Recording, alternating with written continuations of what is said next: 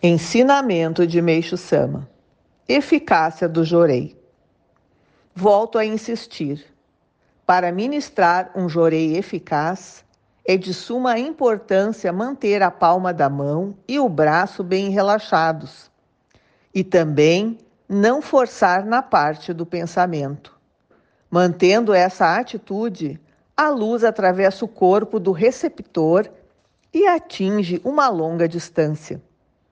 Por essa razão, quando ministro jorei para alguém, penso apenas que, ao levantar a mão, estou querendo eliminar máculas daquela pessoa infeliz.